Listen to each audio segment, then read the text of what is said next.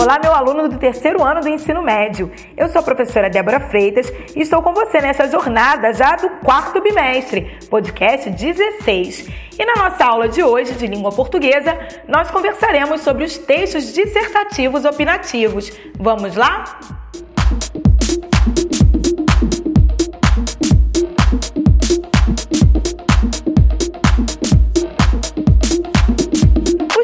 Dissertativos são textos de opinião.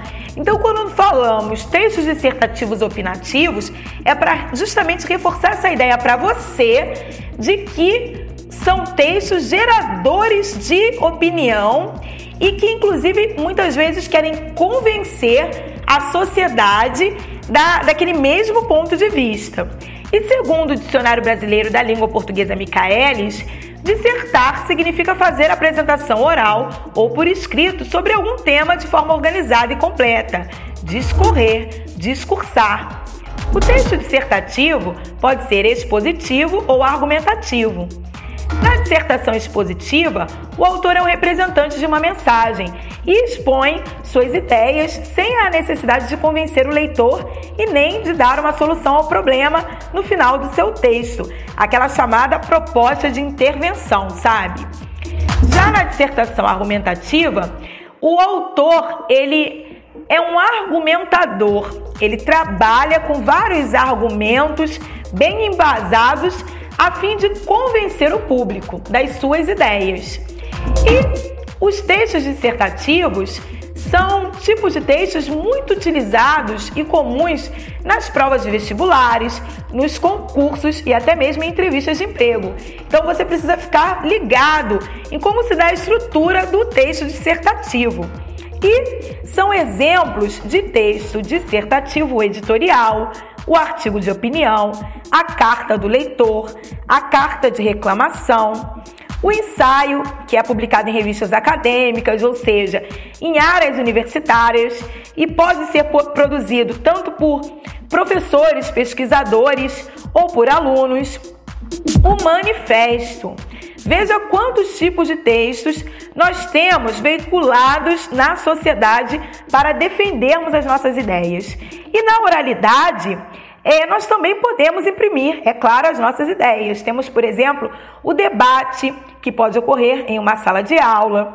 Temos a mesa redonda, é, que pode discorrer sobre, por exemplo, é, futebol e, e, cada um com a sua proposta, com a sua defesa, o seu ponto de vista, se o pênalti ocorreu ou não naquele jogo da semana passada.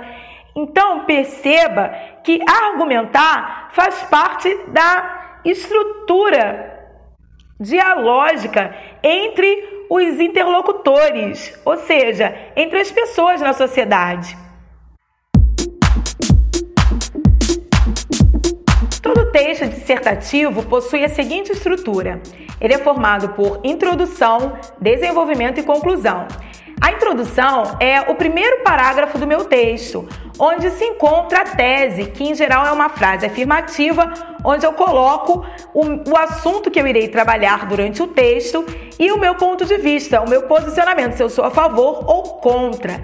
E vai ser a tese que irá nortear o meu texto e precisa, por isso, ter relação ao tema da proposta e ser apoiada por argumentos ao longo do texto. O desenvolvimento ele ocorre a partir já do segundo parágrafo e pode ser dividido, aliás, em dois parágrafos. Isso, inclusive, enriquece muito o texto. É, ao invés de você escrever o seu texto em três parágrafos, opte por escrever em quatro parágrafos. Treine para isso.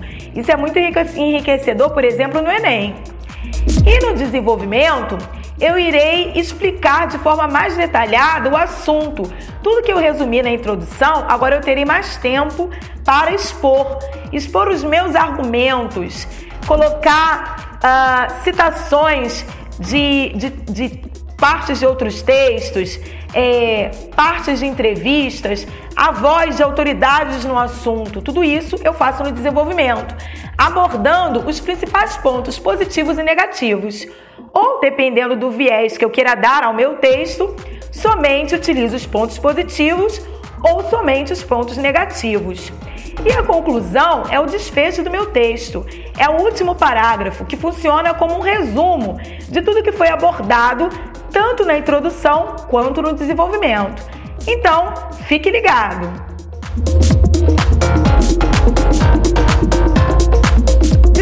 Entre os T's. Tema. Tema é o mesmo que assunto. É o recorte do assunto a ser desenvolvido no seu texto.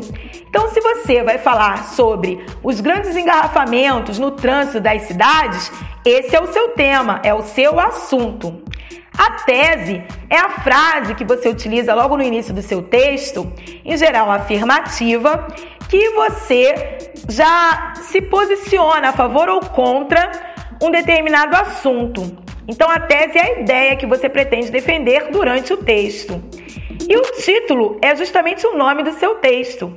Você não deve esquecer de dar nome ao que você escreveu. Então, uma dica é colocar o título após a sua escrita. Terminou de escrever, deixa lá um espaço, escreve um bilhetinho, escreve lá título de lápis e no final você coloca um título conciso, breve, como se fosse uma espécie de resumo, de dica para o leitor sobre o assunto que ele irá ler. Então, precisa ser, um, ser bem chamativo para, para o leitor. Precisa ser atraente, chamar a atenção. Você sabe como identificar a opinião do autor? Pois é, o autor pode apresentar sua opinião no enunciado por meio de elementos que atuam como indicadores de argumentação e são denominados como modalizadores discursivos. Esses elementos são encarregados de evidenciar o modo como o falante defende seu ponto de vista e ele pode aparecer a partir de verbos, advérbios, adjetivos. São várias as classes gramaticais que funcionam como modalizadores no discurso. Então, os tipos de modalização podem ser de certeza, como as palavras certamente, é certo que, sem dúvida, indubitavelmente, com certeza, estou certo, tenho certeza. Pode ser uh, indicando dúvida, incerteza, possibilidade, pode supor alguma coisa. Então eu tenho achar, supor, poder, dever, é possível, é provável, possivelmente, provavelmente, talvez, pode ser que. Ufa, são vários exemplos. E na frase podemos ter assim: hoje deve fazer frio. Então é uma possibilidade. Agora, evite no seu texto dissertativo utilizar expressões do tipo eu acho que, penso que, na minha opinião. Evite isso, porque quando você utiliza essas expressões, você está sendo muito pessoal, imprimindo muito a sua opinião. Então, prefira utilizar é, expressões na terceira pessoa, ok? Outro tipo de modalização é o da necessidade, indicado através de palavras como precisa de, palavras e expressões. É preciso, é necessário, é essencial, é fundamental, é primordial, necessariamente, essencialmente, fundamentalmente. Exemplo: é essencial que todos sejam vacinados.